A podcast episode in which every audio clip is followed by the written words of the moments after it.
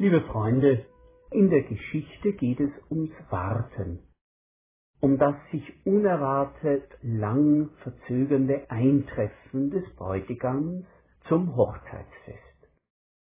Es geht um das Gleichnis Jesu von den klugen und törichten Brautmädchen aus Matthäus 25, 1 bis 13. Ich lese es. Dann wird das Himmelreich gleichen zehn Jungfrauen, die ihre Lampen nahmen und gingen hinaus dem Bräutigam entgegen. Aber fünf von ihnen waren töricht und fünf waren klug. Die Törichten nahmen ihre Lampen, aber sie nahmen kein Öl mit. Die Klugen aber nahmen Öl mit in ihren Gefäßen, samt ihren Lampen. Als nun der Bräutigam lange ausblieb, wurden sie alle schläfrig und schliefen ein. Um Mitternacht aber erhob sich ein lautes Rufen, siehe, der Bräutigam kommt, geht hinaus ihm entgegen. Da standen die Jungfrauen alle auf und machten ihre Lampen fertig. Die Törichten aber sprachen zu den Klugen, Gebt uns von eurem Öl, denn unsere Lampen verlöschen. Da antworteten die Klugen und sprachen, Nein, sonst würde es für uns und euch nicht genug sein, Geht aber zum Kaufmann und kauft für euch selbst. Und als sie hingingen, kam der Bräutigam. Und die bereit waren, gingen mit ihm hinein zur Hochzeit, und die Tür wurde verschlossen. Später kamen auch die anderen jungen Frauen und sprachen, Herr, Herr, tu uns auf.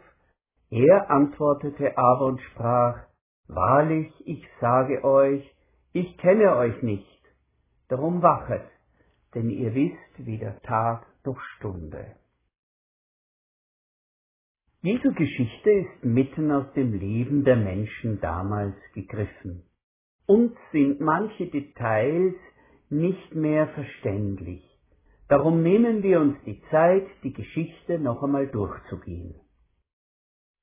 Doch auf den eigentlichen springenden Punkt, um den es geht, können wir nur schwer den Finger legen. Was ist die Nachfüllpackung an Lampenöl?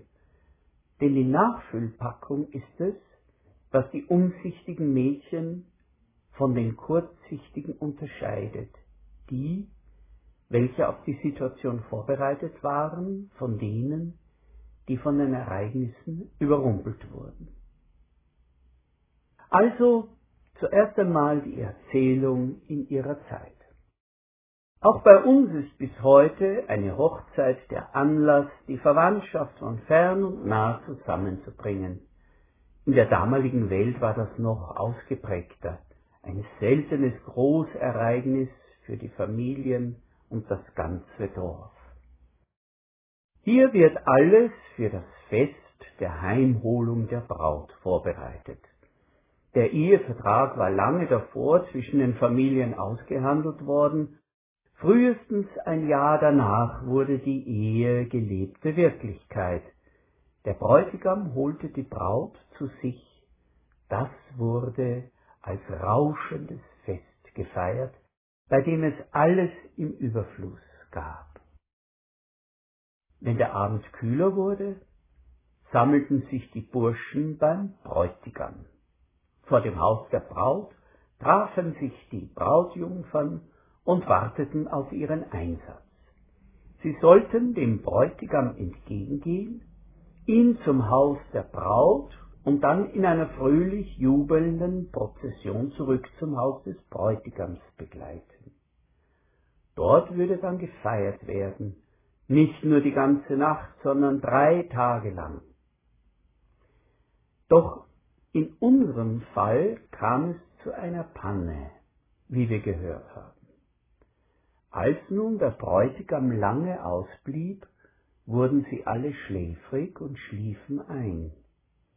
Um Mitternacht aber erhob sich ein lautes Rufen, siehe, der Bräutigam kommt, geht hinaus ihm entgegen.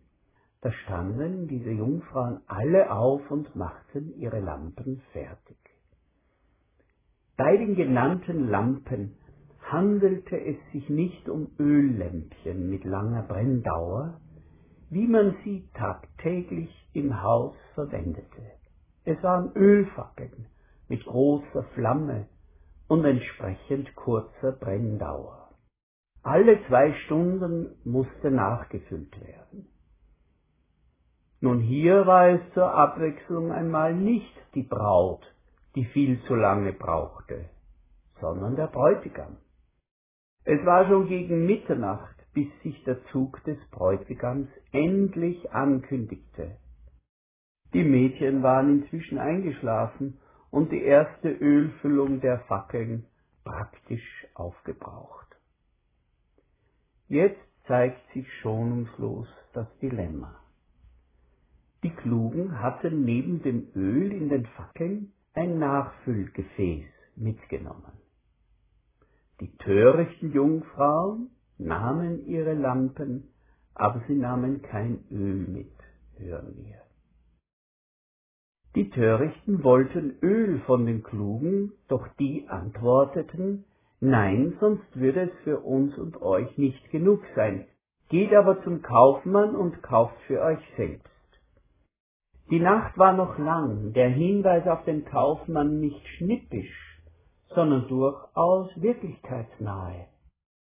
Denn eine Hochzeit war so wichtig, dass man den Kaufmann aus dem Schlaf holen konnte, wenn er nicht sowieso beim Fest mit dabei war. Aber das brauchte Zeit, und am Ende standen die unklugen Brautmädchen vor verschlossenen Türen. War das nicht eine übermäßig harte Bestrafung des Gastgebers? Nein. Bei jüdischen Festen gab es damals feste Regeln. In einer ersten Runde wurden Vorspeisen gereicht, da konnten verspätete Gäste noch dazustoßen. Zu Beginn des Hauptgangs nahmen alle in Gruppen am Boden Platz. Speisen und Getränke wurden auf ausgebreiteten Tüchern abgestellt. Ab dem Zeitpunkt konnte niemand mehr hin und her gehen. Die Türen wurden verschlossen, ein entsprechendes Zeichen wurde über der Tür angebracht und zu spät kommende mussten draußen bleiben. Das passierte den Mädchen, die noch den Umweg zum Kaufmann nehmen mussten. Jetzt aber zur alles entscheidenden Frage, was ist die Nachfüllpackung an Lampenöl, die die klugen Brautjungfern bei sich hatten? Jesus gibt uns nicht die Auslegung in die Hand.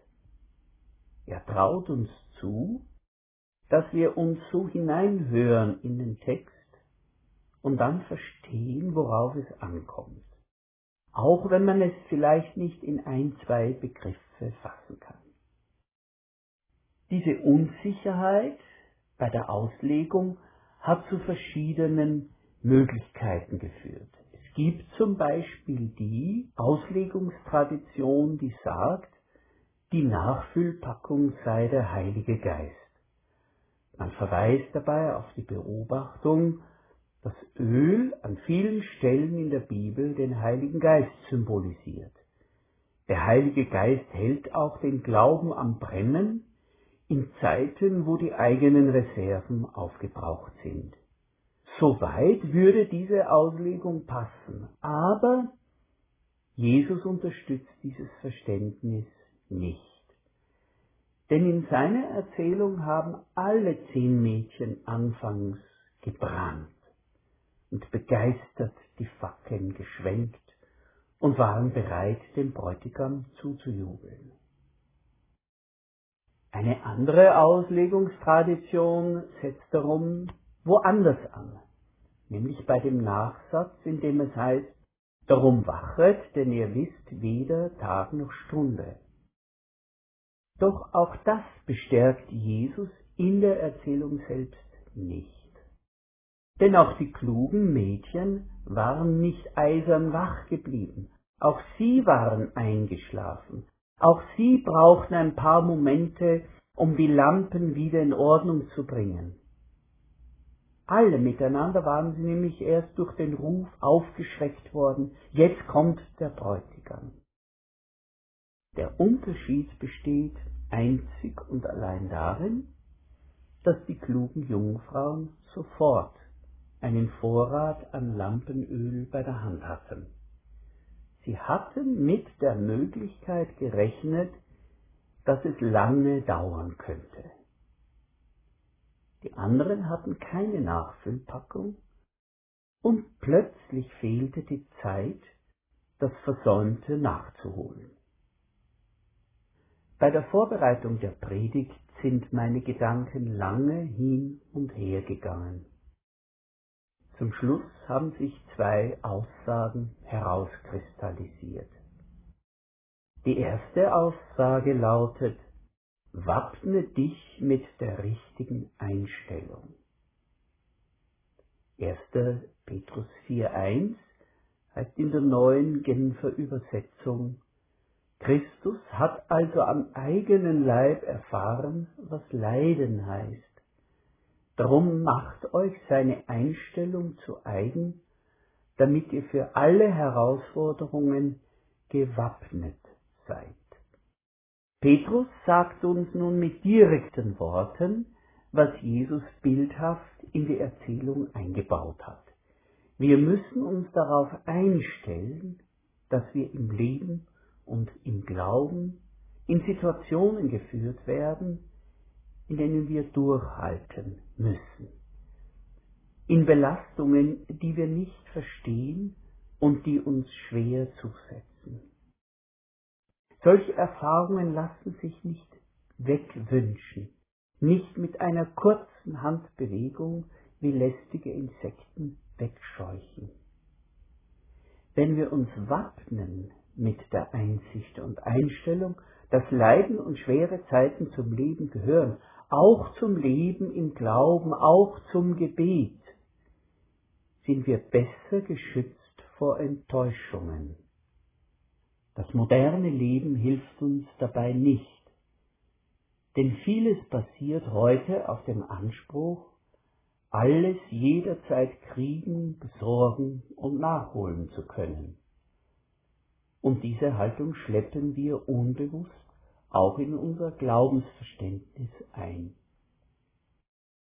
Das heißt nun im Umkehrschluss nicht, dass wir Christen ständig mit eingezogenem Kopf leben, immer in Erwartung des Schlimmsten. Und wenn es einmal gute Zeiten, frohe Zeiten gibt, dann verdüstern wir sie uns durch böse Erwartungen. Nein, so nicht. Im Gegenteil. Wir wissen ja schon aus dem Alten Testament, alles Ding hat seine Zeit. Auch das Schöne und Unbeschwerte darf seine Zeit haben. Aber Jesus selbst und die Apostel fordern uns dringend auf, dass wir auch mit schweren Zeiten rechnen, die einfach nicht zu Ende zu gehen scheinen. Der Schreiber des Hebräerbriefes mahnt, werft euer Vertrauen nicht weg, welches eine große Belohnung hat. Geduld aber habt ihr nötig, damit ihr den Willen Gottes tut und das Verheißene empfangt. Das also ist die erste Aussage zur Nachfüllpackung an Kraft und Geduld. Wappne dich mit der richtigen Einstellung. Die zweite Aussage, die sich in meinem Gedanken formuliert hat, ist folgende. Leg vorausschauend Vorräte an. Es gibt Stress- und Alarmzustände, plötzliche Situationen, in denen wir nicht nachholen können, was wir langfristig vernachlässigt haben. Das gilt für viele Lebenssituationen, es gilt auch für den Glauben. Was wir nicht in einem fortlaufenden Prozess gesammelt haben, lässt sich nicht mit einem Fingerschnippen nachholen. Es gibt Gewachsenes, das seine Zeit braucht und das sich dann in uns einlagert und uns fest und tragfähig macht, weil wir schnell darauf zurückgreifen können. Ich erinnere mich an Gespräche, in denen mir hochbetagte Glaubensgeschwister erzählten, wie sie in plötzlich eintretenden Krankheiten, in politischen Katastrophen, auf der Flucht nach dem Krieg, in schweren Ängsten oder auch Gefängnissen von einer besonderen Notration zehren konnten. Auswendig gelernte Bibelverse zum Beispiel, Psalmen, Liedstrophen, wichtige Gedanken aus Predigten, die plötzlich wieder in ihnen lebendig geworden sind. Sie waren völlig unvorbereitet in die Situation geraten und konnten doch in ihrem Inneren nach der Nachfüllpackung an Lampenöl greifen. So konnten sie das Licht des Glaubens, der Hoffnung und der Liebe am Brennen halten. Hast du einen solchen Vorrat? Liest du die Bibel oder gute christliche Bücher? Nimmst du regelmäßig an Gottesdiensten teil, damit die Liturgie und die Predigten sich in dir ablagern, einen wertvollen Vorrat bilden? Machst du dir Liedstrophen zu eigen, die dir in Momenten, die wie ein Blitz aus heiterem Himmel hereinbrechen, zu einer kleinen Predigt werden können? Besonders sind es natürlich die alten Choräle, die wie so kleine Predigten sind, aber auch andere, moderne Lieder. Meine Zeit steht in deinen Händen, nun kann ich ruhig sein, ruhig sein in dir. Wie auch immer, leg dir Vorräte an, langfristig, als Teil des alltäglichen Lebensrhythmus. Nun, wir blicken zurück und fragen, was nehmen wir aus diesem Text mit auf unseren Weg? Was stärkt unsere Resilienz, unsere Fähigkeit, wieder aufzustehen, wenn wir unter schweren Belastungen niedergedrückt waren? Ich wiederhole noch einmal die zwei Gedanken, die mir besonders wichtig geworden sind. Stelle dich darauf ein und akzeptiere in deinem Inneren, dass Belastungen und Leiden zum Leben gehören, auch im Glauben. Wir haben keinen Anspruch auf ein störungsfreies Leben und keinen Anspruch auf schnelle Lösungen aller Probleme, auch wenn wir beten und vertrauen. Dafür müssen wir uns wappnen.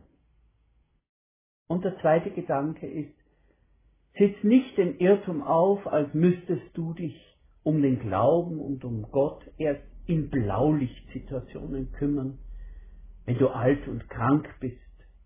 Jesus sagt mit seiner kleinen Geschichte, dass es dann zu spät sein kann.